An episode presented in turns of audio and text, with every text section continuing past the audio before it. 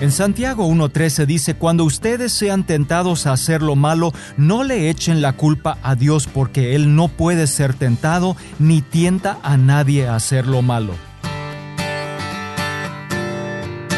Bienvenido al podcast de Venga tu Reino Hoy, en la voz de Arnold Enns.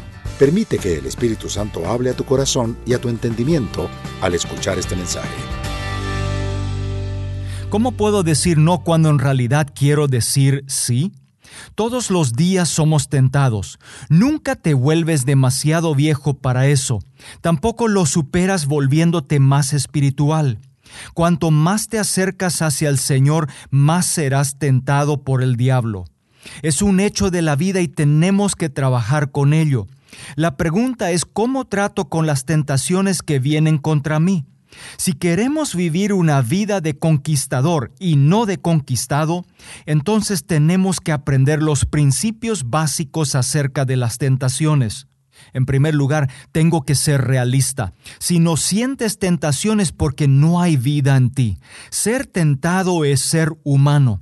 En Hebreos 4:15 dice, el diablo le puso a Jesús las mismas trampas que nos pone a nosotros para hacernos pecar. Si Jesús fue tentado, tengo la garantía que yo también lo seré. En segundo lugar, tengo que asumir responsabilidad. Deja de culparle a otros por tu propia miseria. Si caes en la tentación es por tu culpa. En Santiago 1.13 dice, cuando sean tentados a hacer lo malo, no le echen la culpa a Dios. Solo los cobardes buscan a quien culpar de sus propios errores. En tercer lugar, tengo que estar preparado. Sabes, las tentaciones nunca nos envían un email o mensaje al celular para avisarnos que ya vienen por nosotros.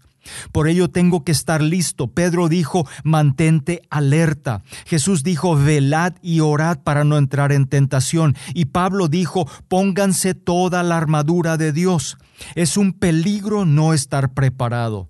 Luego tengo que buscar ayuda. Batallar solo es muy difícil, por ello debo de buscar ayuda.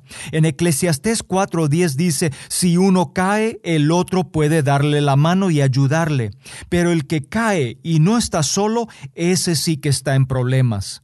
Y finalmente tengo que ser transformado. Sabes, las tentaciones empiezan dentro de mi mente y corazón y tengo que tratar al problema de la raíz. Por ello dice en Romanos 12:2, dejen que Dios los transforme en personas nuevas al cambiarles la manera de pensar. Permite que pueda compartir contigo un concepto importante. No es una cuestión de si es que seré tentado, sino de cuándo y cuántas veces.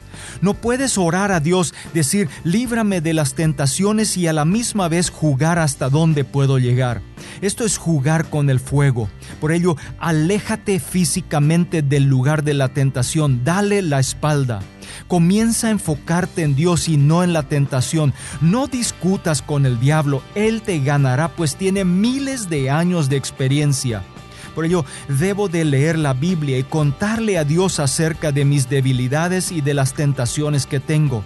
Y no trates de batallar solo con las tentaciones. Búscate a alguien para recibir ayuda.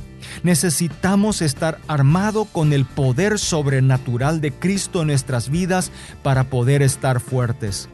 Permite que pueda hacer una oración contigo. Señor Jesús, hoy vengo delante de ti para confesar que tengo debilidad para enfrentar mis tentaciones. Y hoy te ruego que me llenes de tu Espíritu Santo para poder tener poder y estar firme ante las acechanzas del diablo. En el nombre de Jesús. Amén. Acabas de escuchar otra edición de Venga tu reino hoy, donde Arnold Enns presentó algunos principios que le ayudarán a ser un agente de cambio socioespiritual en su comunidad. Para leer artículos o recibir más enseñanzas, visite la página web www.vengaturreinohoy.com o búscalo en las redes sociales.